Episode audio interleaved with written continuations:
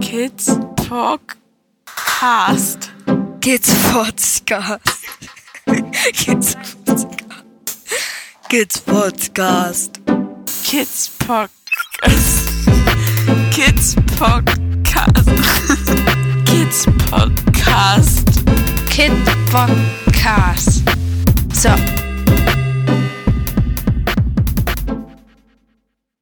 Hallo Momochill. Hallo Kidspot.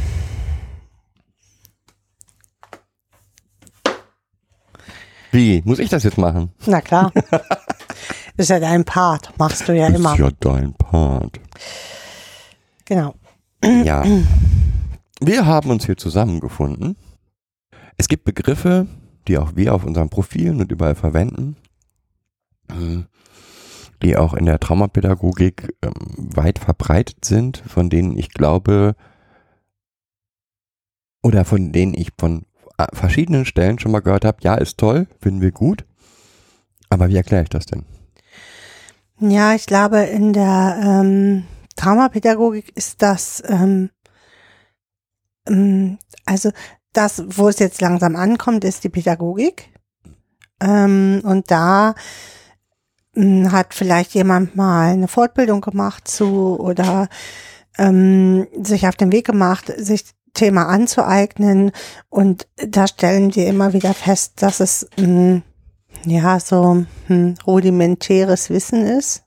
Ich will das gar nicht Das abwerten. ist auch gar nicht abwertend gemeint. Genau, aber dass die Tiefe und die Auswirkungen dessen, was das wirklich bedeutet, gar nicht, mh, gar nicht verstanden wurde. Und was das auch für die Pädagogik bedeutet, welche Auswirkungen das auf pädagogisches Handeln hat. Ja. Und ich habe das auf Twitter schon angekündigt und ähm, da wurden auch ein paar Fragen reingeworfen. Okay? Ich habe gefragt, wer denn Fragen zum Thema hat. Hm. Kamen ein paar. Ähm, ich denke, wir werden alle im Laufe, ich werde die jetzt nicht raussuchen, aber wir werden alle im Laufe des Tages Hoffentlich beantworten, hoffentlich weil beantworten. du suchst sie ja nicht raus. Aber wenn noch mal welche kommen zu dem Thema, beantworten wir die dann gerne nochmal. Ja. Oder weiter. Ja. Und das Thema ist der gute Grund. Okay. Der gute Grund. Der gute Grund. Ich dachte Traumasensibilität. Ich hatte mich jetzt hier gerade schon äh, geistig und psychisch und mit Ja, all meinen vorbereitet. Ja, falsch vorbereitet. Am Setzen Thema sechs. vorbei gearbeitet den ganzen Tag. Mhm. Der gute Grund. Oder Pädagogik des guten Grundes. Ja. Ähm, wie fangen wir denn da an am besten? Am besten historisch, oder? Ich würde auch mit der Historie anfangen. Ja. Ähm, Da gehst du ganz schön weit zurück. Da gehst du, naja, ich gehe nicht so weit zurück, weil genauso wie in jeder anderen wissenschaftlichen Arbeit fußen alle auf vielen Hm. Vorläufern. Und Ein wesentlicher Meilenstein, glaube ich, war Korczak. mm, ja, sagen wir es mal so, seine äh, Janus Korsat, Korsatsch, Korsatsch, Korczak. Hm. ich glaube Korsatsch. Ich müssen unbedingt mal unsere polnischen Freunde fragen, wer wirklich ausgesprochen wird. Ähm, war jemand, der das ohne, ähm, der, der eine Pädagogik des guten Grundes gemacht hat aus Intuition heraus Mhm. und das in seinen Büchern extrem gut beschreibt. Mhm. Hast du ein Beispiel dafür, was der Korsatsch beispielsweise in seiner Pädagogik beschrieben hat? Ich glaube, du kennst die Beispiele besser. Ja, es gibt da ein Beispiel, was mich immer total be ähm, beeindruckt hat. Ähm, da berichtet er davon, dass er ein ähm, Kind, also erstmal Janusz Korsatsch war ein Pädagoge ähm, vom Zweiten Weltkrieg. Ich glaube, Korczak, sagt man einfach. Es ist ja. auch wurscht. Ah, Jetzt ein Pädagoge, bitte, Entschuldigung. bitte den richtigen Namen hier einfügen. Ja. Aus, Ähm, die richtige Aussprache, den Namen genau. wissen wir schon. ähm, ein Pädagoge, der im, vor dem ersten, vor dem Zweiten Weltkrieg ein Heim hatte, ähm, in dem er vor allen Dingen Straßenkinder und ähm, ja, Kinder ohne Eltern betreut hat. Und ähm, dessen in, in seinen Büchern beschreibt er halt, wie, wie er mit diesen Kindern umgegangen ist. Weil es gibt Bücher, die das beschreiben. Und da gibt es eine sehr eindrucksvolle Beschreibung von einem kleinen Mädchen, das bei ihm untergekommen ist, mh, das aber absolut nicht sprechen wollte Hm. und sich auch immer versteckt hat und so. Und ähm, wo er beschreibt, dass er nicht dagegen angekämpft hat und das Kind zum Sprechen gezwungen hat, sondern Das so ihm- angenommen, ne? ja, genau, er hat das erstmal so angenommen, dass das halt so ist. Ja. Und ähm, ihm Mittel gegeben, sich trotzdem zu kommunizieren. Und beschreibt dann in seinem Buch, dass dieses Kind dann irgendwann angefangen hat zu sprechen. Genau, er hat da im Endeffekt den, er hat sich selbst gesagt, dafür wird es schon einen guten Grund geben. Genau. Und ähm, deswegen finden wir beide, ist das eigentlich die Entstehung des guten Grundes. Ähm, dazu muss man sagen, also ähm, zu Kosac muss man sagen, wie gesagt, das ist so ein bisschen die Grundgeschichte. Ähm, holt euch ein Buch dazu. Ähm, vielleicht schaffe ich es, eins zu verlinken seiner Bücher. Die sind wirklich, wirklich spannend. Er ist als Pädagoge später sogar mit den Kindern ins KZ gegangen, weil er sie nicht alleine lassen wollte. Ähm, also, wenn es beeindruckende pädagogische Lebensgeschichten gibt, dann ist das sicherlich eine. Hat sich mit den Kindern zusammen vergasen lassen. Oder in dieser Pädagogik, zu der auch dann Menschen für mich wie Montessori und äh, ähnliche gehören, war diese Idee, dass das kindliche Verhalten eine Begründung hat, schon angelegt. Äh, in der Zeit gab es auch so Entwicklungen wie die psychoanalytische Pädagogik. Ähm, ähnliche Bezeichnungen gibt's heute auch. Ähm, psychologische Anal ähm, Pädagogik und ähnlichem. Ich, für mich, mh, Ja, Psychopädagogik, hm, genau. ähm, für mich ist,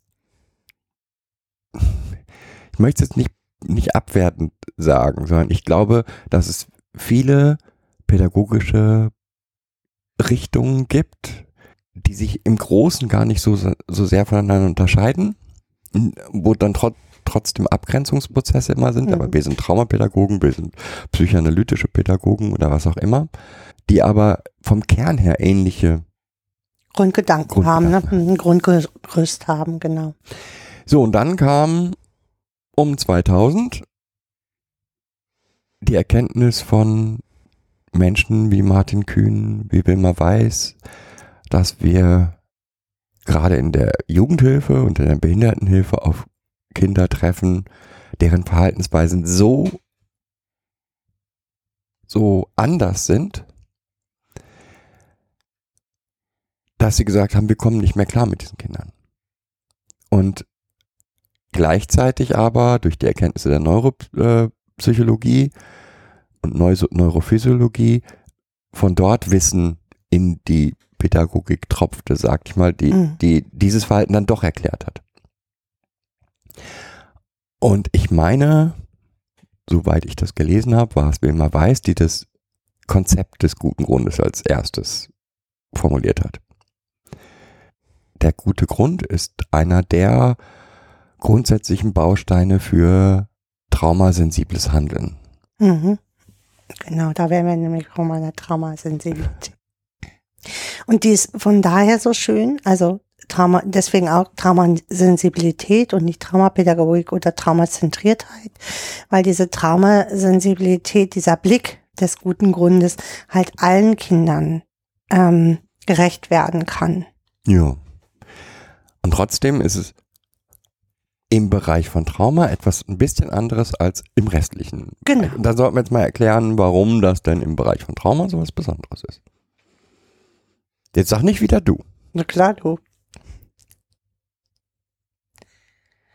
Fangen wir mit ein paar Grundlagen an. Wir müssen erstmal ein paar Grundlagen legen, um das grundsätzlich zu erklären. Mhm. Ähm, Fängst du bei, ähm, wie entsteht ein Trauma an oder? Nee, ich würde, wie ist die Grundlage, also die, Gre die Lebensgrundlage oder sind die Voraussetzungen für traumatisierte Kinder? Nee, f- für Entstehung von Traumata, würde ich, so würde ich sagen. Also wie, wie sind die Lebensgrundlagen für die Entstehung von Traumata bei Kindern? Weil es sind schon spezielle Lebensumstände, die ähm, dazu führen, dass äh, Kinder in Situationen kommen, die sie traumatisieren. Mhm.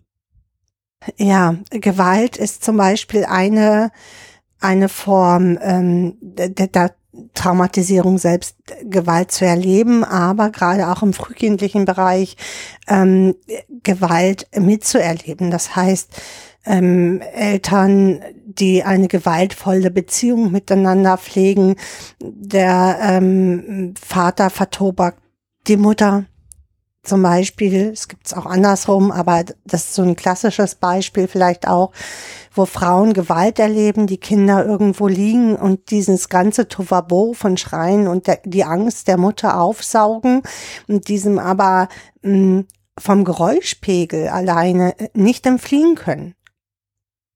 Mhm. Ähm, sexualisierte Gewalt gehört ebenfalls dazu, ein Trauma auszubilden. Ähm, dazu muss ich auch, glaube ich, nicht viel, also an Babys oder an Kleinkindern oder Kindern, ähm, die äh, zum ähm, zu sexualisierten Verhaltensweisen gezwungen werden.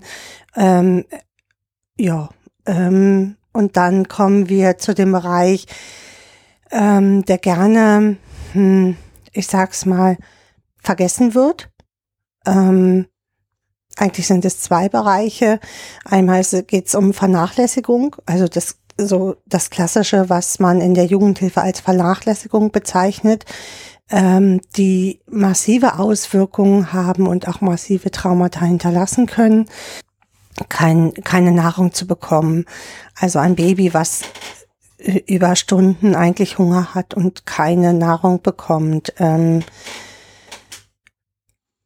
die einfachsten Grundbedürfnisse nicht gestillt bekommen, wie auf ausreichend Schlaf, ähm, angemessene Kleidung, ähm, Ansprache, ähm, ja, lieb gehabt werden.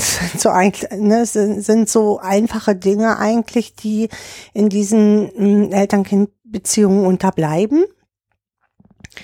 Ähm, und die ähm, massive Störungen in, in der Selbstwahrnehmung des Kindes hinterlassen. Ähm, hier rein in, in diese Vernachlässigung, ich, für mich ist es eigentlich ein Einzelthema, ist äh, die psychische, psychische Gewalt. Also äh, diese Abwertung und Entwertung ähm, von Kindern über verbale ähm, Blicke, also du bist nicht wert, das zu bekommen. Ähm, wenn du jetzt noch einen Satz sagst, dann schlag ich dir in die Fresse. Ähm, all das, was Kinder in, in, in so destruktiven Bindungssetting ähm, begegnen kann. Ja. Und dazu müssen wir erstmal sagen, das ist ganz wichtig, wenn man mit fremdengebrachten Kindern umgeht, das ist die normale Lebenswelt dieser Kinder. Genau. Das heißt, das ist ihr Zuhause. Das ist ihr ihre Normalität, ohne, und das, das, da wird dann immer gleich gesagt, ja, aber die Kinder merken ja, wollen das ja auch nicht und, und, und. Darum geht es nicht. Das, erstmal ist es ihre Normalität. Die sind- Naja, man muss sagen, bevor Kinder das unterscheiden können, ne, dass es nicht ihre Normalität ist, äh, da müssen sie schon 19 Jahre, neun bis zehn Jahre alt werden. Also das heißt neun bis zehn Jahre lang, also bis sie aus außer Haus sind und auch andere sehen, wie es in anderen Familien läuft und das ähm, äh, wahrnehmen und unterscheiden können, müssen sie eine gewisse Reife haben. Also ein dreijähriges Kind kann das nicht unterscheiden, selbst wenn es so anders hingehen würde. Mhm.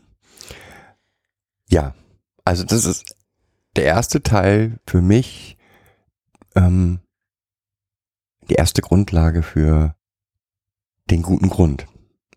Weil alle Verhaltensweisen, die sich aus diesem Erleben ergeben, Mhm. Die dann, wenn sie in eine andere Umgebung kommen, trotzdem natürlich weitergelebt werden, weil es sind Ja. ihre normalen Lebensumstände. Für die habe ich einen Grund. Na, es sind mehr als Lebensumstände. Ne? Ja. Also möchtest du da jetzt noch nicht drauf eingehen oder soll ich da kurz drauf eingehen? Ähm, Dass halt natürlich in solchen Lebensumständen ähm, Attributionen und ja, das kommt noch. das Okay. kommt noch. So, erstmal, das ist so. Das heißt, alle Verhaltensweisen, die ich dort beobachte, oder die daraus oft in den in das neue in Anführungsstrichen Leben schwappen, sind erstmal gut begründet. ja. Also beispielsweise hier werden sämtliche Mahlzeiten gemeinsam eingenommen. Mhm. Ein Kind, das aus anderen Lebensumständen, das, und das ist jetzt noch nicht, ja noch nicht mal als Trauma, sondern aus anderen Lebensständen, in dem jeder immer für sich selbst ist, ähm, groß wird und jetzt in unserer Familie leben müsste, hätte ein Problem damit. Mhm. Weil Ja. das kennt das anders. Also das kennt das so, jeder nimmt sich sein Essen aus dem Topf und setzt sich vor den Fernseher und ist für sich allein oder so. Ähm, und das ist ja, ein Brötchen in die Hand gedrückt und läuft halt damit rum. genau. Und das sind ja erstmal noch nicht mal schwerwiegende Geschichten sozusagen. Und das ist, ja, unterschiedliche Lebensstil. So. Und wenn ich also jetzt ein Kind aufnehme aus einem anderen, diesem anderen Lebenskonzept, ähm, dann muss ich da erstmal äh, diesem Kind vermitteln, was ich davon ihm will. Und kann nicht davon ausgehen, weil ist ja so, man ist zusammen, dass dieses Kind das von alleine versteht, umsetzt und auch toll findet. ja, genau. Toll finden vor allen Dingen. Ja, jetzt kommt der zweite Teil, nämlich das, was du gerade gesagt hast. In unserer, in, in der menschlichen Entwicklung spielt die Erfahrung aus der, aus der, aus der engsten ähm, Aus der engsten Beziehung. Beziehung, die dein, ein Mensch so äh, macht, eine große Rolle. Mhm. Weil, auf ähm, Werte und Normen, die ich dort entwickle, Lebens, ja, Lebenskonzepte, ähm, Lebensbilder auch, Attributionen zum Selbst und Musterverknüpfungen, die dort gelegt werden. mhm, Das heißt, Musterverknüpfung ist, wenn ich weine, dann kommt meine Mama Mhm. und tröstet mich.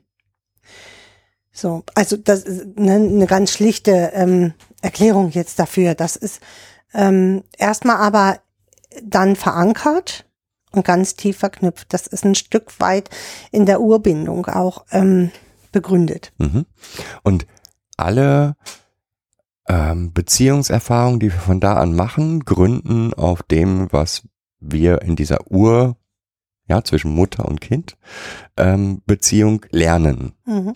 Das heißt, immer nehmen wir ein Stück oder ja, nehmen wir ein Stück aus dieser engen Bindung mit in die nächst höhere Ebene, also von der Mutter-Kind-Bindung zusammen jetzt in der normalen Familie oder zur Erzieherin, Mhm. nehmen wir immer ein Stück diesen, dieser Erfahrung, die wir haben, mit und passen diese neuen Gegebenheiten an. Genau, wir überprüfen das erstmal in, in der Beziehung zur Erzieherin, indem wir dann auch weinen und uns trösten lassen wollen, äh, indem wir gehuschelt und geküsst werden wollen. Und ähm, in dieser Arbeit oder in, ja, in dieser Reibung eigentlich ähm, zwischen Erzieherin und, und Kind entwickelt sich eine neue Rolle, also ein neues Bild für den Umgang mit Erzieherin. Aha, die kann ich, der kann jetzt nicht einfach auf den Schoß äh, ständig huscheln und ähm, sie küssen und liebkosen. Das kann ich halt nicht. Das ist halt, hat eine andere Priorität dann. Genau. Und ich passe das dann an, das Kind passt das dann an. Ähm, und aus dieser Beziehung wird vielleicht dann kommt dann der Lehrer dazu, dann kommen Freunde dazu, dann kommen, ähm, ja, was auch immer an, an, an Beziehungserfahrungen wir machen, ähm, grundsätzlich fußen die auf den Erfahrungen, die, die, die sie in der ganz früh, man in der ganz frühen Kindheit. Genau, und so interne Familie ist nochmal so ein bisschen so ein geschützterer Rahmen auch, weil in, in so einer Familie ähm, ja einfach die, die Absprachen unter den Familienmitgliedern, was erlaubt ist und was nicht, schon einen Rahmen nochmal setzen. So, und wenn ich jetzt von einer frühkindlichen Traumatisierung ausgehe, dann ist ja da schon was schiefgelaufen. Ja, auf jeden Fall. So. Das heißt, alle Verhaltensweisen, die ich zeige, im, ich gehe jetzt immer davon aus, dieses Kind ist aus dieser engen Familiensituation raus, in einer anderen Lebens, in anderen Lebensumständen, dann wird es trotzdem immer wieder Verhaltensweisen zeigen, die darauf begründet sind. Dann kann ich nochmal einen Nachschub machen. Na klar. Ähm, ich glaube, wir müssen dann nochmal genau sagen, dass äh, in der Kinder- und Jugendhilfe haben wir es äh, ähm, vermehrt mit frühkindlichen Traumatisierungen, frühkindlichen chronifizierten Traumatisierungen zu tun. Ähm, es gibt natürlich auch mal Single-Traumata, also Einzeltraumata, die dazu führen, dass Kinder in die Kinder- und Jugendhilfe kommen. In der Regel ist es aber diese frühkindliche Traumatisierung, die sich über Jahre chronifiziert hat und daraus auch über Jahre ähm, Komplexe. ande, ne, genau und eine komple ähm, komplett, komplett andere Mustererkennung und Verarbeitung entwickelt hat. Mhm. So, also aus diesen Beziehungserfahrungen, die das Kind gemacht hat, auch dort werden sich Verhaltensweisen im Alltag zeigen, Mhm. ähm, die verwundern, sagen wir mal so. Herausfordernd auch sind für viele. Mhm. Und die ich aber erstmal als dort verortet annehmen muss. Ja, Und dann noch obendrauf. mm, Und da wolltest du noch was dazu? ja. Ähm, ich wollte eigentlich sagen, dass das oft, ja, wir nehmen diese Kinder auf, haben auch in dem ersten Moment, wenn wir diese Fallakten lesen, das Schrecken und das P in den Augen und denken, oh Gott, das hat einen ganz schönen Streifen mit sich gemacht. Und in der täglichen Arbeit ähm, fällt das oft hinten runter. So, das müsste, wollte ich da gerne noch. Ja, und, Und aber ist- in die praktische Umsetzung wollte ich gleich nochmal. Ja, ganz ich wollte jetzt auch gar Mhm. nicht zu der praktischen Ja. Un äh, Umsetzung sagen.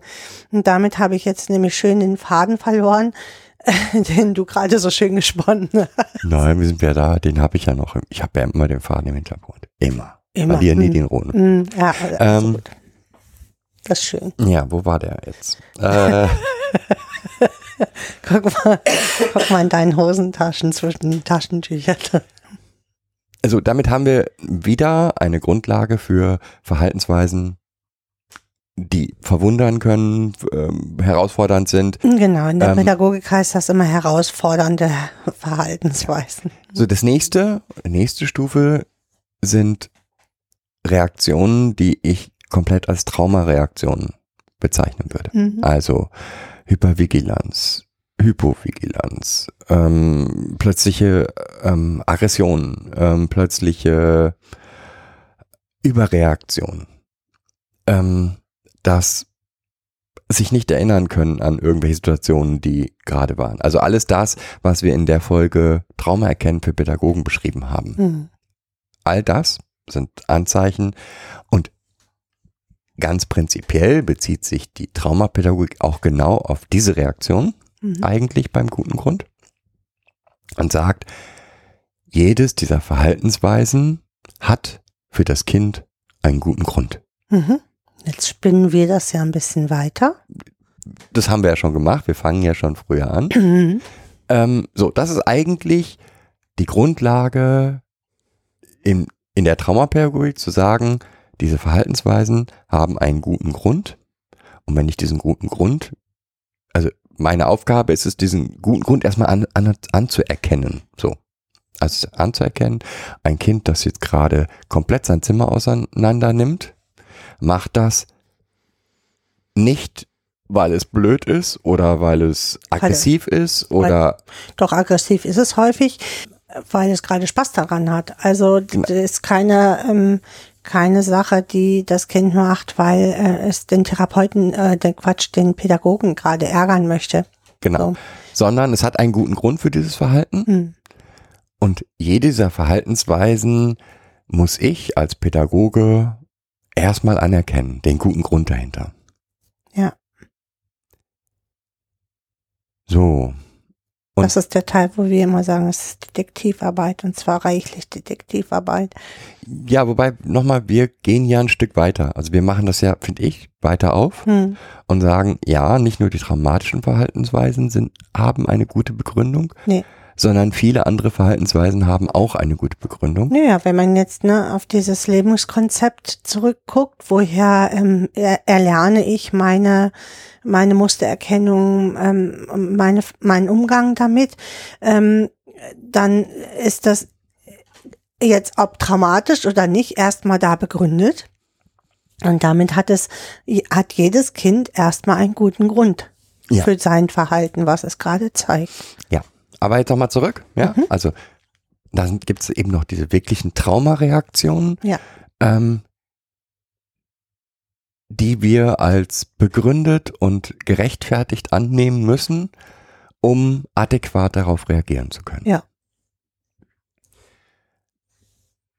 Ja, wie reagiert man jetzt darauf?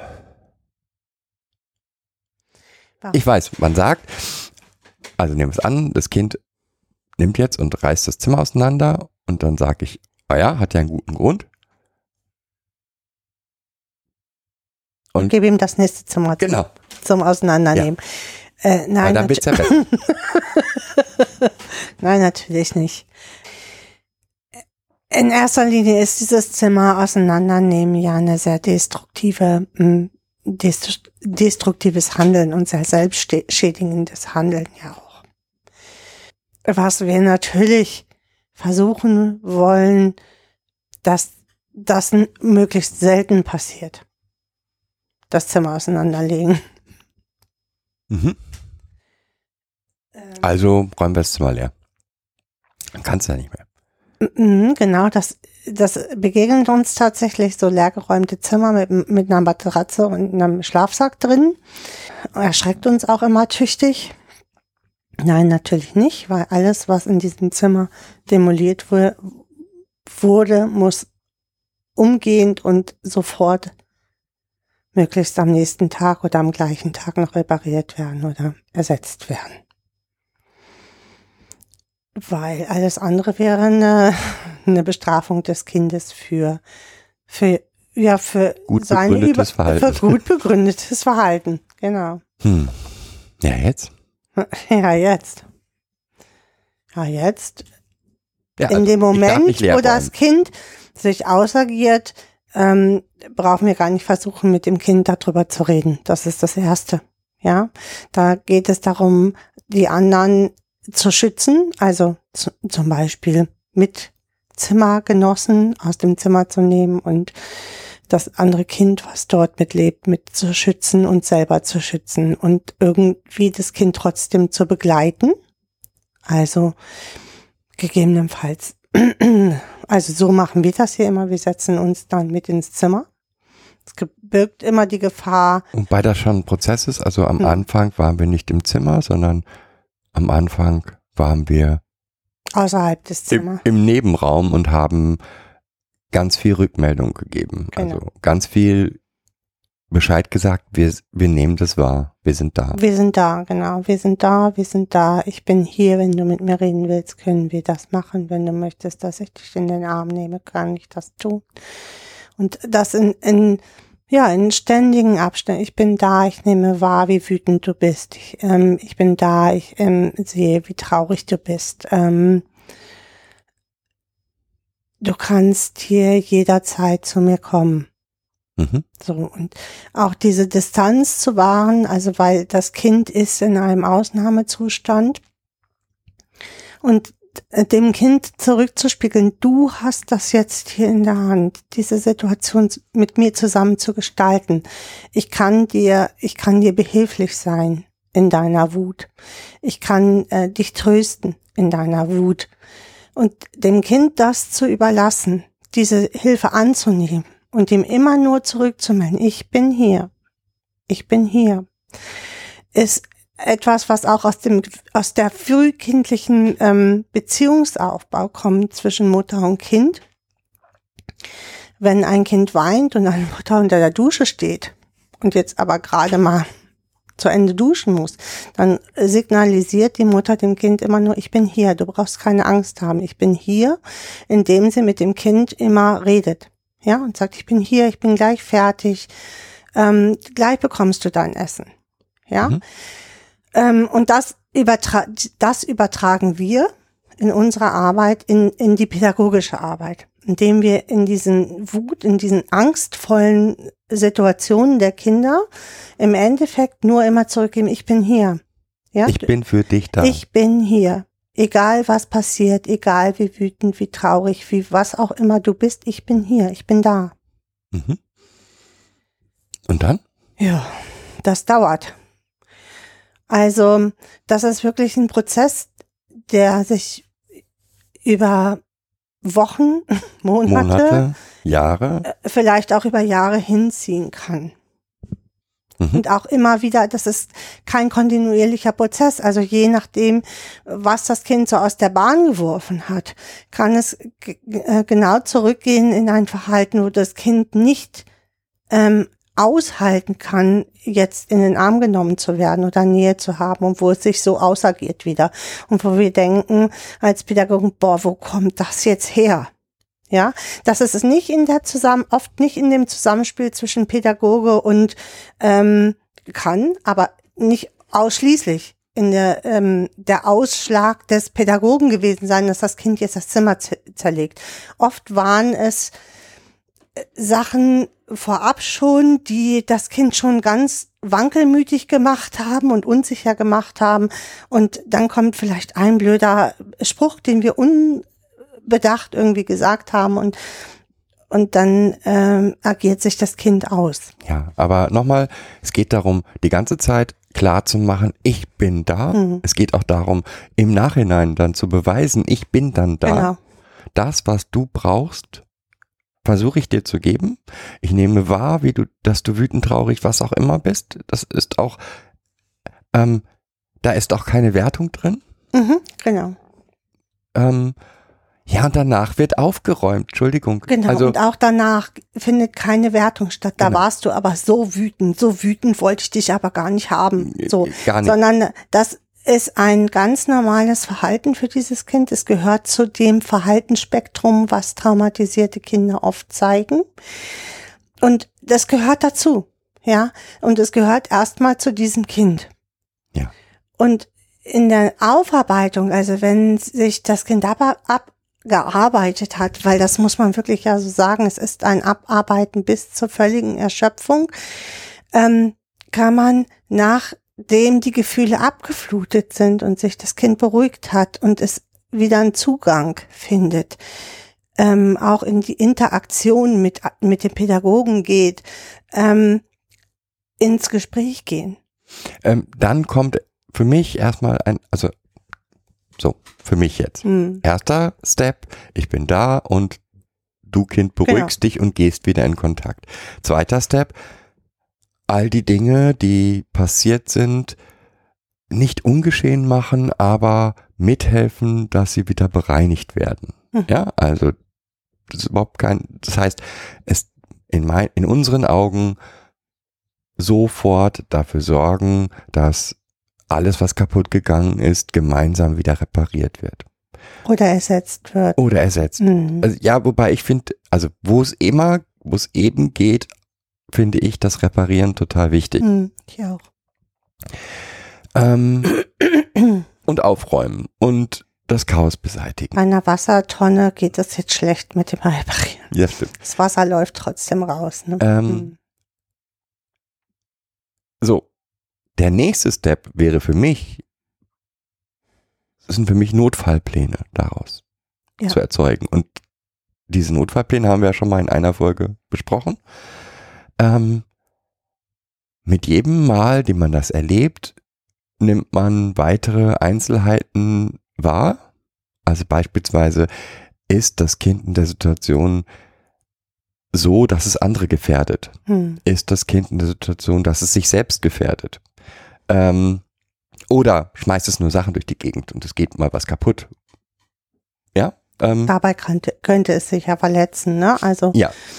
Ähm, und dann gemeinsam mit dem Kind besprechen, pass auf, wir, wir beiden wissen, dass da ist passiert. Und wir müssen jetzt darüber sprechen, beim nächsten Mal, was können wir tun? hm. wie gehen wir damit um? Genau. Und da Was können wir als Pädagogen tun? Wo können wir als Pädagogen vielleicht dich vorher abfangen? Ähm, wo, woran können wir merken, dass du jetzt gerade so wütend, so traurig bist, dass das schnell umschlagen kann in diesem Ausagieren? Woran können wir das denn merken? Und welches Zeichen wollen wir dazu verabreden? Weil oft können die Kinder das dann nicht mehr sagen. Also müssen wir ein schnelles Zeichen abmachen. in beide Richtungen. Genau. Also, wenn ich merke, du, ich habe das, habe gemerkt, bevor das passiert ist, war das und das und das. Beim nächsten Mal, wenn ich das merke, was hältst du davon, wenn ich dann das und das und das mache? hm. Ja, also beispielsweise, ähm, es ist häufig so, dass die Kinder schon Anzeichen, bestimmte Anzeichen vorher haben. Das ist individuell. Ja, Hm. also eine fängt an, voll rumzuzappeln oder irgendwas. Ja, dass man sagt, du, wenn ich das beim nächsten Mal merke, was hältst du davon, wenn ich dich darauf aufmerksam mache? Oder was hält, hältst du davon, wenn wir dann gemeinsam laufen gehen? Hm. Oder, oder, oder. Ähm, aber auch sowas wie, wenn es gar nicht mehr geht, muss ich dich schützen. Wir müssen jetzt mal einüben, wie ich dich dann festhalten muss. Genau, weil auch wir beide kennen Kinder, die durch geschlossene Fenster dann äh, rennen oder Türen ein, Glastüren einrennen. Und ähm, in diesem Fall, wo ich äh, das sehe, muss ich das natürlich vorab verhindern, dass das passiert. So. Ähm, und in dem Moment muss ich das Kind festhalten und ähm, es ist besser, das in Ruhe zu klären, wenn diese Situation nicht eingetreten ist und zu sagen, hör mal, es gibt ja Situationen, wo du so außer Rand und Band bist, dass ich dich schützen muss. Ähm, ich möchte mit dir jetzt einüben, wie ich dich dann halten werde. Und das nicht nur einmal, und dann weiß das Kind das, sondern in regelmäßigen guten Abschnitten. Das heißt, immer im geschützten Rahmen für dieses Kind wird das geübt, so dass das Kind sich an diesen Griff dann also Mhm. gewöhnen kann. Und es ist ein Übergriff in dem Moment. Das muss man sich ganz klar machen. Also es ist eine Grenzverletzung für das Kind. Ähm, auch wenn wir da, dadurch das Kind schützen, trotzdem gibt es, also erleben in dieser Wut die Kinder das immer als zusätzliche Gren Grenzverletzung noch. Ja. Deswegen ist es uns ganz wichtig, vorab mit diesen Kindern dahingehend zu arbeiten. Es gibt diese Situation, wo ich genau das aber machen muss, um Und- dich zu schützen. Und von den Kindern eine Erlaubnis dafür zu Mhm. bekommen. Also wirklich zu sagen, sorry, ich muss aber, nein, wenn ich dich nur an, an der, weil dann kommen häufig von den Kindern so Mhm. Vorschläge, hältst du halt meine Hand fest. Ja, ja, genau. Tut mir leid, Nein. wenn ich dich in der Hand halte, das reicht nicht. Genau, und damit- du reißt dich dann los und, das, das ähm, schaffe ich nicht. Das genau. reicht nicht. Und auch, auch da finde ich, ist ganz wichtig, dieses, das schaffe ich nicht, auch Mhm. zu spiegeln, Genau. auch zu spiegeln, zu sagen, das geht nicht darum, dass ich das nicht tun möchte, sondern das reicht halt nicht aus. Genau. Und es ist ja nicht genau, es ist nicht so, dass ich darauf scharf bin, äh, dich jetzt in diesen Bärenklammerngriff zu nehmen. Darauf bin ich überhaupt nicht scharf, weil ich meistens hinterher auch überall blaue Flecken habe von dir. Ähm, aber es ist halt notwendig und in bestimmten Situationen und dann wissen die Kinder auch diese Situationen. Also A, kann man vorher schon Situationen durchdenken und durchsprechen. Also weißt du noch, da war das so und so und da haben wir das gemacht. Ähm, wenn so eine Situation wieder kommt, müssen wir das, genau das wieder machen. Und an dem, dass wir hier schon sagen, es gibt kein, kein Schema zu sagen, ähm, A, XYZ tritt dann ein, sondern das ist ein Aushandelprozess mit dem Kind zu gucken, welche Situationen sind das und wie gestalte ich das? Auch wie gestalte ich das Stoppzeichen meins und seins, also vom Kind.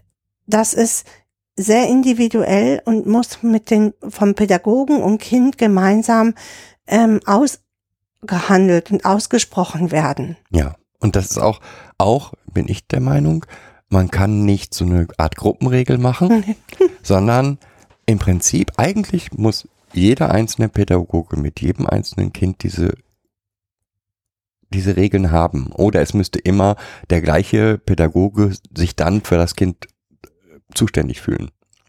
Ja, das geht ja nicht äh, im Ich- Pädagogenalltag, ne? Hm. So, so müsste es eigentlich sein. Aber es ist eben nicht, hier werden die Kinder so und so festgehalten. Nein. Mhm, genau, oder in alle schlafen im Schlafsack, weil das so super beruhigt. Weil das ist ein, äh, allein der Prozess des Miteinander Aushandelns Hm. ist ein Prozess, der ganz viel Selbstwirksamkeit dem Kind gibt. Und es ist schon einer Situation ausgeliefert, ja, ausgeliefert, einer Situation ausgeliefert, wenn ich dann noch ähm, als Pädagoge ohne Absprache dort massiv eingreife, nehme ich noch das letzte Stückchen Selbstwirksamkeit. Ja. So, jetzt haben wir das mit Aggression. Wo gibt's denn das noch im Bereich von traumatischen Reaktionen? So, ein- so der gute eigene Grund. Schweigen, zurückziehen, Verweigerungshaltung.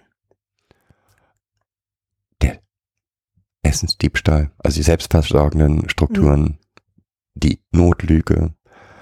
Ähm, Also ich bin jetzt erstmal auf, Nee, auf ja, ich meine ähm, jetzt ganz- Psych ähm, ganz, Psych das sind auch für mich, Ja. also nochmal, das sind alles für mich Traumafolgereaktionen. ja, Ähm, sich ängstlich zurückziehen, wie du sagst. Mhm. nicht reden, erstarren in äh, bestimmten Situationen, ähm, verlangsamen. Das kann man ja immer sehr gut äh, m, beobachten, auch wenn ein Kind Stück für Stück immer langsamer wird, weil es von irgendwelchen Dingen so überbordet wird und seine Reaktion der innere Rück- Rückzug ist, dann ist das oft nicht sofort zurückgezogen. Das kann auch passieren, aber oft äh, ist es so ein schleichender Prozess. Das Kind wird immer wortkarger, bewegt sich immer langsamer. Ähm, oft reagieren wir mit, jetzt mach doch mal hin, jetzt mach doch mal. Es ist- Und Ne? es gilt das Gleiche, was wir vorhin bei der Aggression gesagt haben. Ähm, Geschwindigkeit oder sofortiges Reagieren des Pädagogen darauf macht überhaupt keinen Sinn. Wir haben die gleichen Situationen. Ja. Das ist ja nur eine andere, ein anderer Umgang damit. Und das Kind entscheidet jetzt nicht, ob es in den Rückzug geht oder in die Aggression, sondern das sind halt ähm, traumabedingte Folge. Folge, also in, in einer Reaktion Mhm. auf angstmachende Situationen jetzt. Also Fight or Flight. Ähm, und das entscheidet das Kind nicht. Und von daher kann es da auch erstmal so nicht entscheiden, ob es da jetzt wieder rausgeht.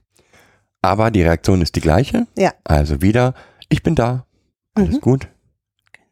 Ähm, Ähm, und auch, auch da brauche ich, brauche ich ja dann, also auch dort gibt es Reaktionen, die ich als Pädagoge in bestimmten Zusammenhang dann trotzdem machen muss. Mhm. Ja, also das Kind, das dann ähm, irgendwas Heißes in der Hand hat und ähm, dabei einfriert, ähm, dem muss ich ja trotzdem dann schützen und muss ich agieren. die Hand auf die Herdplatte legt. Ne? Hm. Oder was auch immer. Also äh, das ist jetzt ja nur ein Beispiel, der auf der Straße plötzlich ähm, stehen bleibt, weil es ähm, Mitten auf mitten der auf der Straße.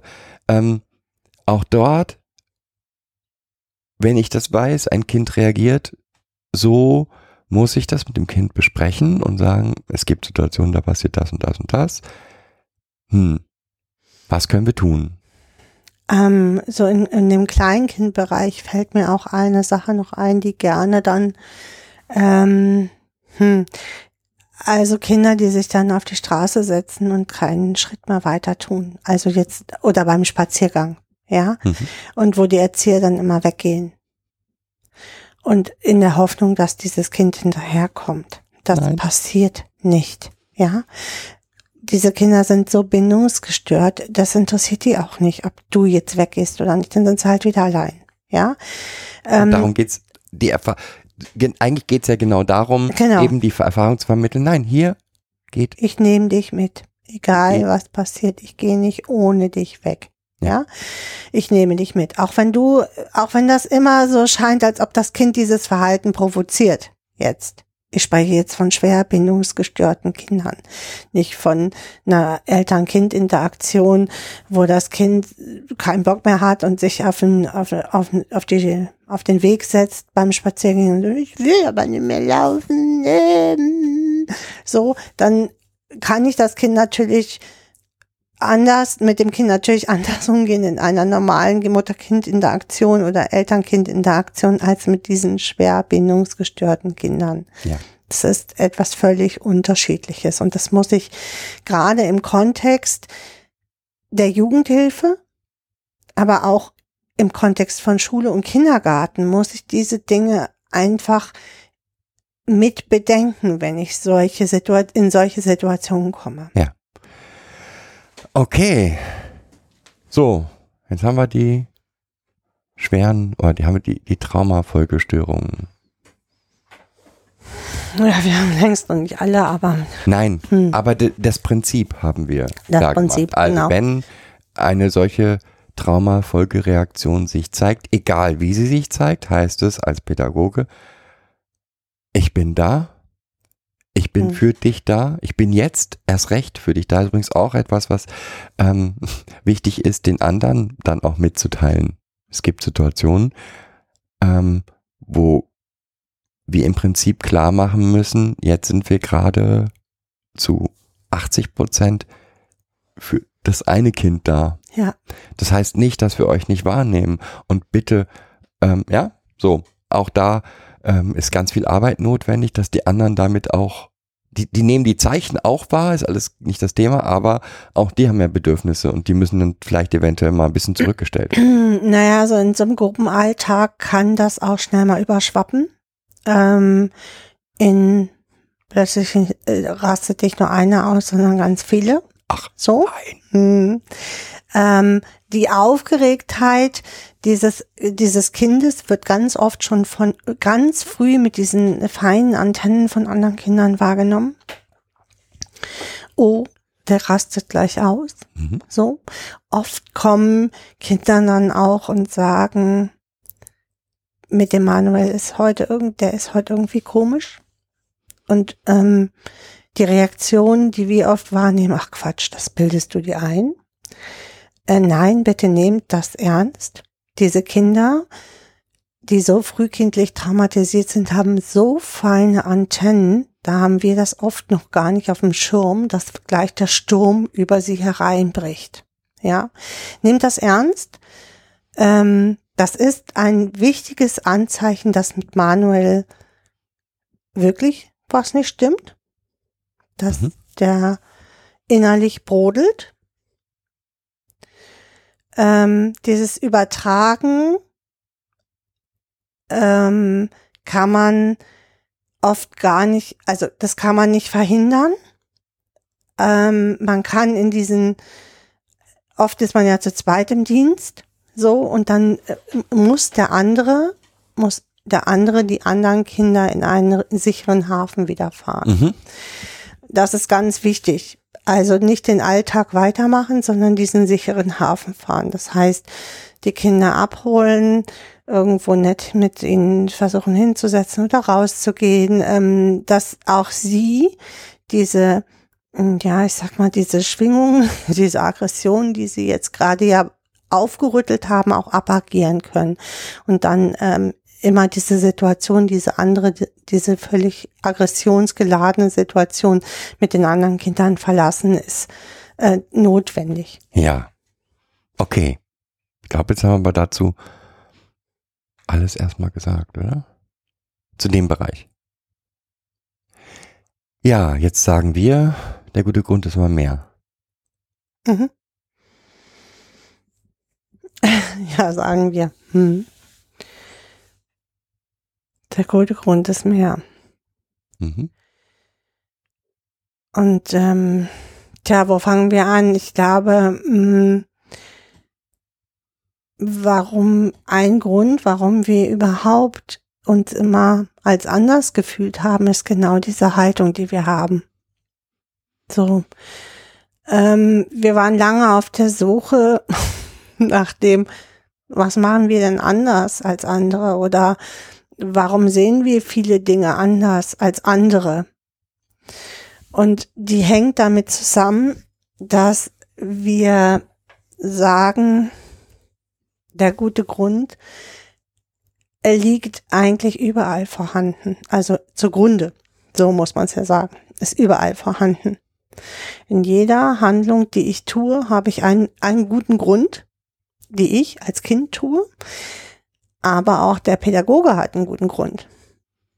Mhm. Ja, den gibt es überall. Also ich mache mal ein Beispiel. Kinder, die ähm, traumatisiert sind oder frühkindlich traumatisiert sind, haben auch oft kein gutes Gefühl für Wärme und Kälte und nehmen das gar nicht so ernst und möchten dann ähm, bei hohem Schnee barfuß draußen rumlaufen, weil sie das ja gar nicht so Es spüren. fühlt, fühlt sich auch vielleicht cool- an. Genau, es fühlt sich vielleicht auch für das Kind cool an. Mhm. Also vielleicht spürt es sich dann endlich mal oder spürt es dann endlich mal seine Füße, wenn es da im kalten Schnee rumläuft. Jetzt können wir als Pädagogen sagen, super, mach das doch. Frier dir halt die Füße ab. Doch, Wir ist ein Bedürfnis des Kindes und das lernt das schon. Hm, Es wird nee. nicht krank. Nee, eben nicht. Eben nicht, weil, wie gesagt, wir gesagt haben, ähm, dass Wahrnehmungsstörungen bei frühkindlich traumatisierten Kindern ganz häufig vorkommen. Und äh, die liegen im Schmerzempfinden und in der Kälte- und Wärmeregulation und in noch ganz vielen anderen Bereichen. Jetzt nicht alle, aber Sind halt vorhanden. sind halt oft vorhanden. Dann ist das eine Bedürfnis, also dieses, ich gehe jetzt raus und spüre mich gern, ähm, steht im Endeffekt, ist eine, oder steht konträr zu der Fürsorgepflicht des Erziehers. Nämlich zu sagen, nee, du ziehst aber Schuhe an, weil es ist arschkalt, wir haben gerade 15 Grad minus und du kannst jetzt nicht deine Füße spüren. Es tut mir leid. Ja. Das können wir im Sommer machen, indem du hier barfuß über, über die Steine läufst, aber jetzt im Winter können wir das leider nicht machen. So. Das wäre, Mhm. So, und das Besondere ist, oder nein, das ist gar nicht besonders. Es gibt ganz, ganz viele Menschen, die die gleiche Haltung haben, Erwachsene, die gleiche Haltung haben wie wir, glaube ich, die sagen, ich nehme jetzt erstmal jeden, jede Äußerung, die ein Kind tut, egal in welcher Art und Weise sie es tut, und da kommt nochmal bedürfnisorientiert war. bedürfnisorientiert war. Das, was du mir mitteilst, ist erstmal Dein Bedürfnis und berechtigt. Genau, es hat erstmal keine höhere oder niedrige Berechtigung als mein Bedürfnis nach irgendwas anderem. Jetzt ist das bei traumatisierten Kindern wirklich anders, weil sie ja, wie wir vorhin schon sagten, ähm, falsche Mustererkennung und Attributionen abgelegt haben. Ähm, und die Bedürfnisäußerung, hm, ja, wenn ich jetzt sage, nicht wirklich ihrem Bedürfnis entspricht, das stimmt nicht. Es wäre falsch. Schädlich sein kann. Schädlich sein, destruktiv ist. ja. Ähm, in diesem Fall können wir jetzt nicht sagen, du ziehst aber die Schuhe an, sonst kannst du nicht rausgehen. So, sondern hier geht es um einen Aushandlungsprozess tatsächlich. Und manchmal ist, ist natürlich mein, meine Fürsorgepflicht als Erzieher oder Betreuer höher rangig als das Bedürfnis des Kindes, seine destruktiven, schädigenden Handlungen jetzt durchzuführen. Mhm. So. Wie gesagt, Schuhe anziehen kann man gerne versuchen. Also wer gerne sich einfangen möchte und so richtig getreten werden möchte von solchen Kindern und ähm, kann das machen. Ja, wobei das noch ein, für mich noch einen Tacken weitergeht, auch, auch wieder im, im Rückblick auf Trauma. Ähm, haben wir auch schon oft von berichtet von, von Vermeidungsverhalten. Mhm. Ja, also es gibt also ganz oft, dass die Kinder ein Bedürfnis äußern ähm, und wir, wenn wir dieses Bedürfnis nicht erstmal als, als relevant wahrnehmen, gar nicht die Ursache der Vermeidung erkennen. Ja, also das Kind, das sich nicht die Zähne putzen will, weil es getriggert wird ähm, Mhm. und dann den Gang ins Badezimmer vermeidet. vermeidet. Mhm. Ähm, das ist ja nochmal eine Stufe drüber, aber auch hier gilt erstmal, ähm, und deswegen, deswegen, von wegen, also ich bezog das auf, da kann man ganz schnell einen gewischt kriegen oder ähnlichen. Ja, also eh, gerade in Vermeidung Mhm. reagieren Kinder dann auch nicht mit ähm, netten, argumentativen Diskussionen mit, die, Mhm. mit äh, einem. Er ist ja angstbesetzt. Ne? Dieses Vermeidungsverhalten ist ja sehr angstbesetzt und damit ähm, äh, äh, eigentlich schon klar geht auch ganz schnell eine Abwehrreaktion los und die will das Kind gar nicht und da bringt man Kinder oft in, in Verhaltensweisen, äh, die sie weder wollen noch toll finden noch sonst was. Es ist einfach nur eine Abwehrreaktion und ähm, die kann sehr heftig sein, diese Abwehrreaktion. Ja. Aber in beiden Fällen gilt, ich habe einen Wunsch als Pädagoge Mhm. und das Kind hat einen Wunsch als Kind. Und es geht nicht darum zu sagen, ich Pädagoge sag dir jetzt, wo es lang geht. Ja. Es geht schon dazu, und das finde ich auch ganz wichtig, es geht schon darum zu sagen, mein liebes Kind, ich habe hier ein Ziel, da möchte ich hin. Ich möchte dahin, dass du im Winter Schuhe anhast. Oder ich möchte dahin, dass du regelmäßig Zähne putzt. Mhm. Ähm, und jetzt müssen wir gemeinsam aushandeln, wie dein, ich gehe aber nicht ins Badezimmer, Oder ich ziehe jetzt keine Schuhe an, ich will Und- jetzt raus, ähm, aussehen kann. Das? aussehen kann, damit wir gemeinsam, Diesen, genau, diesen Weg hin zum regelmäßigen Zähneputzen oder hin zu regelmäßig Schuhe anziehen beschreiten können. mhm, So.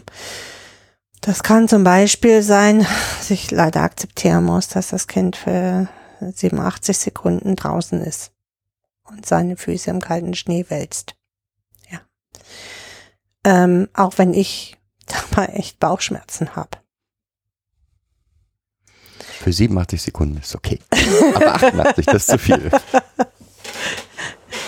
Du weißt, dass das Beispiele sind. Also da wirklich auch auszuhandeln, was ist jetzt noch vertretbar? Also die Minute draußen, deine Füße, ähm, vielleicht kann man ja auch ein anderes kaltere Regulativ dagegen setzen und sagen, okay, pass auf, wenn du jetzt mit Schuhen rausgehst, dann mache ich hier schon mal ganz viele Eiswürfel und du kannst, und die mache ich dir hinterher in eine Wanne und du kannst deine Füße draufstellen. So, dann kann ich das, ich kann es besser steuern, als wenn die Zähne abfrieren. Ja, dann kann ich sagen, boah, jetzt ist aber genug, weil das und das passiert. Und das gehört für mich auch zur Psychoedukation damit zu, zu sagen, ja, ich verstehe dein Bedürfnis. Dein Bedürfnis entsteht da und daraus. Weil ich, ne, also wenn du sagst, ich spüre mich dann so toll, dann ist ja klar, du hast an den Füßen echt Wahrnehmungsstörungen. Du, du spürst deinen Körper. Und das ist auch etwas, was ganz oft ist mit traumatisierten Kindern, dass die ihre Grenzen gar nicht spüren, ihre Körpergrenzen gar nicht spüren und so zerlaufen. Und dann wollen sie natürlich sich begrenzt wahrnehmen. Wo endet denn mein Körper? Und dass sie dann halt diese Gefahrenzonen auch suchen, um, um sich da dort zu spüren. Und da geht es wirklich nur darum, ums Aushandeln hier und zu sagen, das kann ich nicht zulassen. Du kannst jetzt nicht Barfuß Ohne zum Schuhe. Kindergarten. Genau, oder jetzt ohne, ohne Schuhe und ohne Socken in den Schnee mit den anderen spielen. Das kann nicht. Wir müssen gucken, wie wir das anders, wenn du dich da spüren musst, müssen wir was anderes dagegen finden. Und das ist in meinen Augen ein, und also solche Prozesse oder ähnliche Prozesse hatten wir in ganz vielen Hm. Bereichen, dass ein Kind klar signalisiert hat, ich kletter jetzt auf den höchsten Baum. Und wir gesagt haben, ja, okay. Du möchtest auf den höchsten Baum klettern, finde ich total cool. Hm. Jetzt müssen wir mal gucken, wie kriegen wir das so hin, weil der da, nein, also das geht auf keinen Fall. Die Äste da oben sind so dünn, da, ja. Ähm, wo man gemeinsam mit dem Kind irgendwie versucht, ähm, die Grenzen, die, die ja da sind, langsam zu erarbeiten. Ja, die Grenzen aber auch in der körperlichen Leistbarkeit. Also oft ist es ja so, dass die Kinder diesen Wunsch haben, sich jetzt dieses, diese Angst zu spüren, da oben zu sein, ja, sich richtig auszutesten und aber ähm, es gar nicht schaffen, bis ganz oben zu klettern oder allein diesen Stamm hochzuklettern. Und dann müssen wir als Pädagogen erstmal dafür so sorgen, dass dieses, diese Voraussetzungen dafür, das zu können, erstmal geschaffen werden.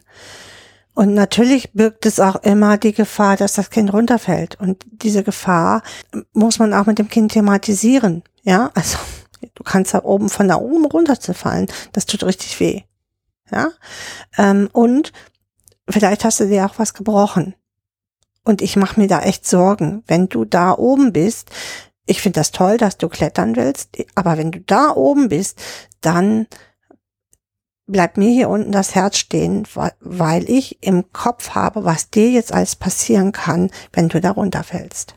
Abgesehen davon, also ich hab's, ganz ehrlich, wenn solche Situationen kamen und man wirklich so ins Gespräch gehen konnte, Mhm. habe ich kein Kind erlebt, das dann über das Über- Maß ja. hinaus, sondern das, die haben sich dann immer daran gehalten. Mhm. Also nehmen wir Oder rückversichert, das war total witzig. Ne? Ist das jetzt schon so hoch, dass du jetzt Angst Mhm. kriegst?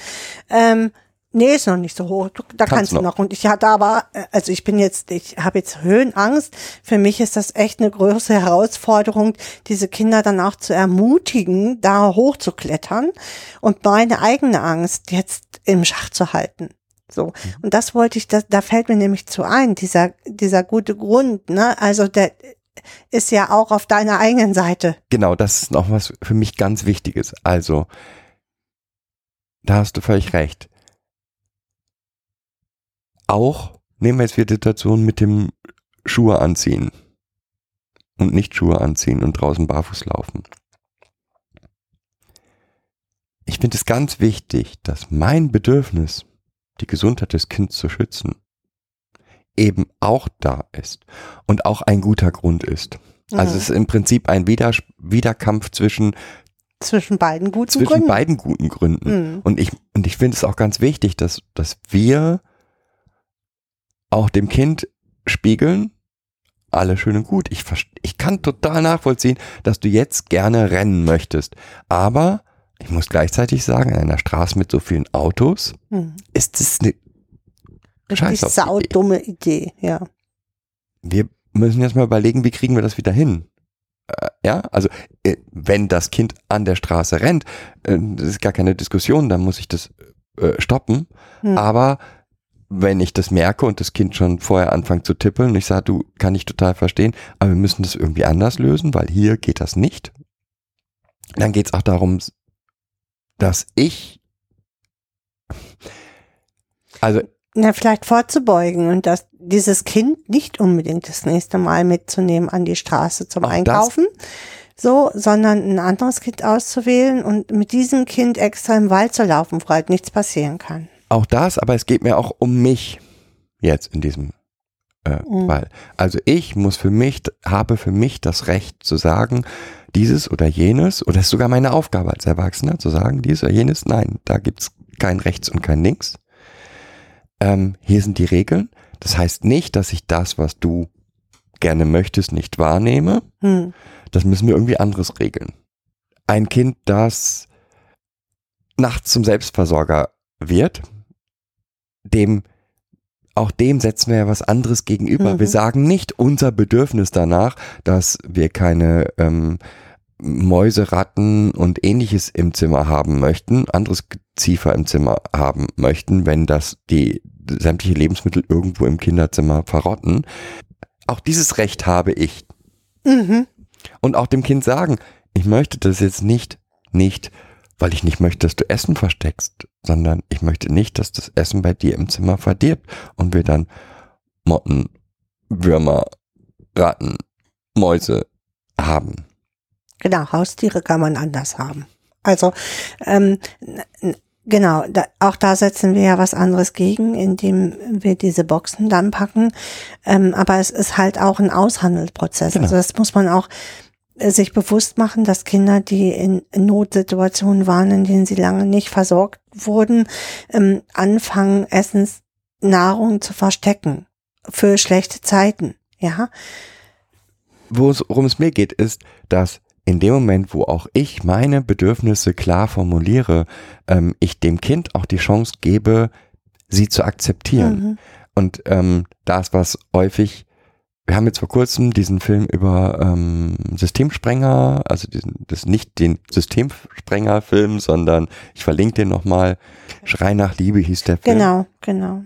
Eine, eine Dokumentation im ZDF für Zoom. Da war es, war es ja das Gleiche, ja? Also diese Pädagogen, die dort den Luca betreut haben, die taten mir von daher fürchterlich leid, weil man die ganze Zeit ihre Hilflosigkeit und ihre, ihre nicht vorhandene Selbstwirksamkeit gesehen hat, Mhm.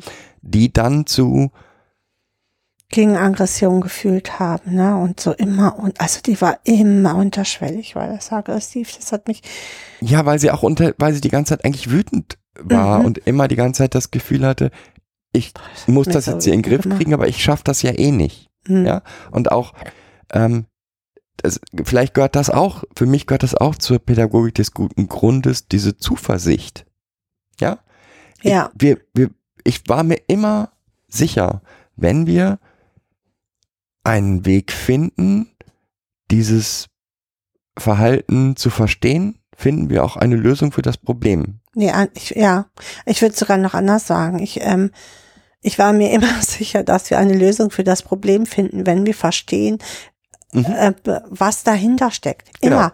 Ich habe, äh, es gab nicht einen Moment und es gab hier ganz viele Situationen, wo ich der Meinung war, das Kind gehört hier nicht her. Also das kann ich hier nicht aushalten oder das. Es gab nicht einen dieser Momente, Nee, wo also ich jemals daran gezweifelt hätte, dass äh, das Kind hier nicht gut aufgehoben ist. genau. Und nur mit dieser Sicherheit, wenn ich dem Mhm. Kind auch diese Sicherheit spiegeln kann und sagen kann, ich, also ich nehme dein Zimmer auseinandernehmen wahr, Ja. ich finde es nicht toll, aber ich bin da für dich und wir Mhm. beiden stehen das durch und wir beiden finden einen Weg, dass es weniger wird. Und es wird weniger werden. Mhm. Was nicht heißt, wie wir Neues gelernt haben, dass es nicht wieder, wieder aufkauft. Also, das wissen wir ja, aber wir waren nach so vielen Jahren jetzt echt davon überrascht. Hier ist eine Tür kaputt gegangen. Ähm, und wir waren von dieser Heftigkeit ähm, des Ausbruchs, der so von jetzt auf gleich ja da war, wirklich, wirklich überrascht nach Jahren, wo wir echt eigentlich ja glauben, wir können viele Dinge schon vorab wahrnehmen und sehen, aber es hat halt nicht geklappt. Und auch da ist wichtig, ähm, dass die Tür gemeinsam repariert wird. Das ist dem Kind auch klar, dass es dabei helfen muss. Diese, also hilft, nicht helfen muss, sondern Genau. hilft, hilft diese Tür zu reparieren. Und Das- ist eigentlich, ähm, was ja hinterher passiert, diese Scham für dieses, ähm, das war auch nochmal so eindrücklich, fand ich. Und das muss man sich als Pädagoge auch immer wieder ähm, bewusst machen. Das ist ja nicht so, dass die Kinder das nicht im, im Nebenrausch mitkriegen, was sie da gerade tun. Ja. Und oft entsteht die weitere Spirale daraus im, im Nachhinein, wo das Kind auch nicht wieder raus kann, weil es sich so sehr schämt für sein Verhalten und dann aber trotzdem weiter in dieser Aggression und Wut bleibt, weil es sich so schämt dafür, für das, was es getan hat.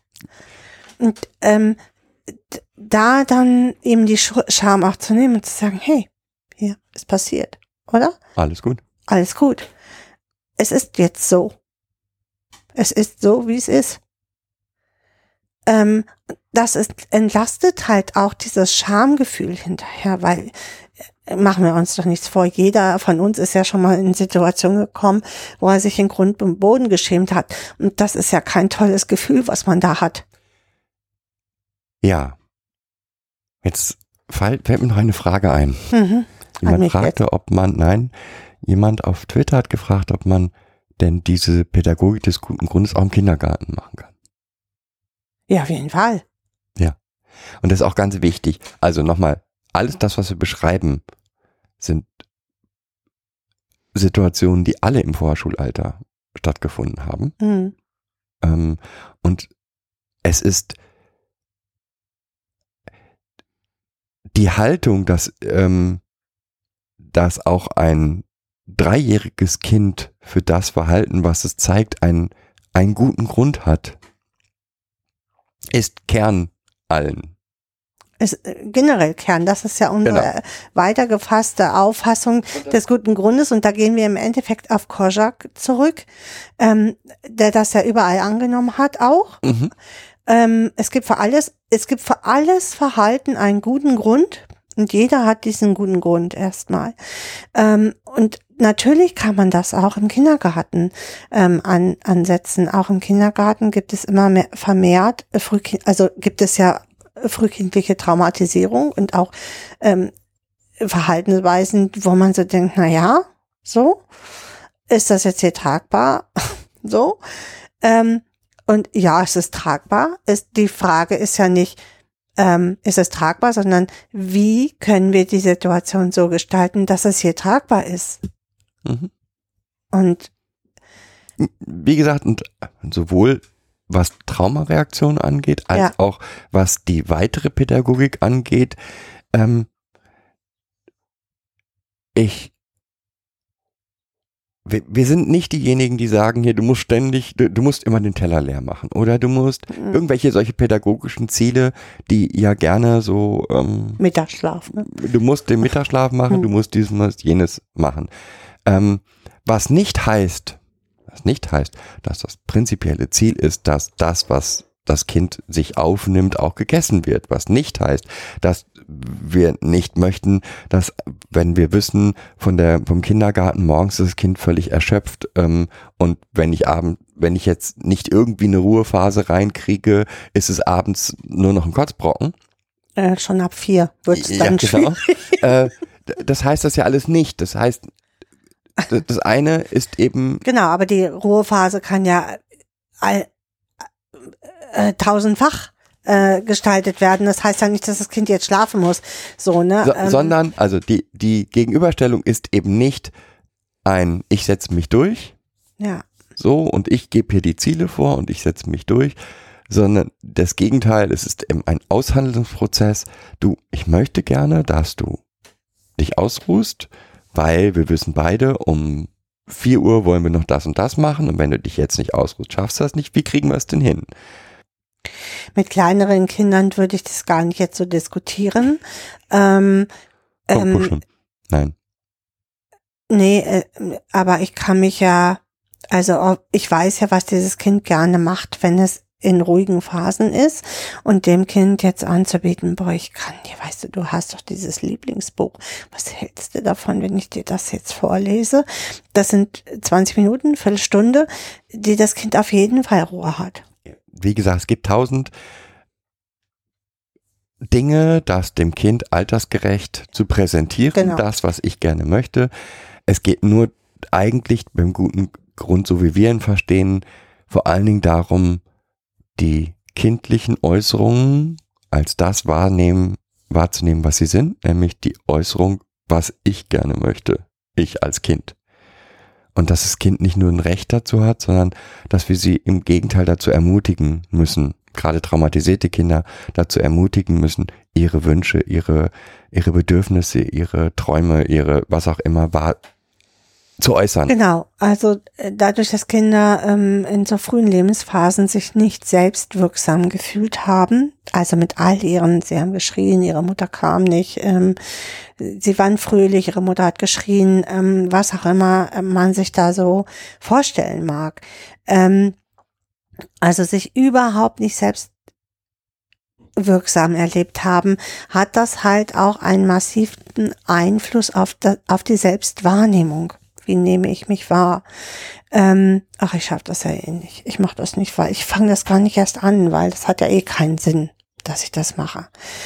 Ähm, müssen wir ihnen an ganz, ganz vielen Stellen ihr Selbstwirksamkeitserleben zurückgeben indem wir sie stärken, ihre eigenen Interessen wahrzunehmen und sie mit anderen Menschen wirklich auszuhandeln und ähm, sie auch ernst zu nehmen, ihre Bedürfnisse und dass es gelingt.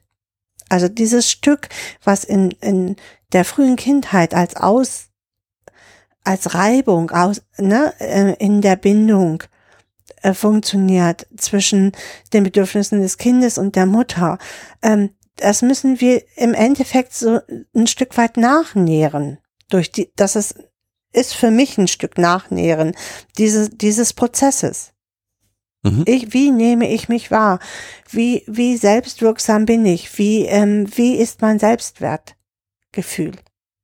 Und all diese, diese zerstörerischen, destruktiven Bindungsgefüge haben halt dazu geführt, dass die Kinder ein, fast gar keinen Selbstwert haben. Sie sind das nicht wert, dass man sich um sie kümmert. Sie sind es nicht wert, dass man ihre Bedürfnisse sieht. Warum auch? Also, wie, wie kämen die Erwachsenen darauf auch? Und auch das ist ja, dass Erwachsene, die plötzlich wahrnehmen, macht erstmal Angst. Ja, also da ist jemand, der sagt, ich habe dein Bedürfnis gesehen.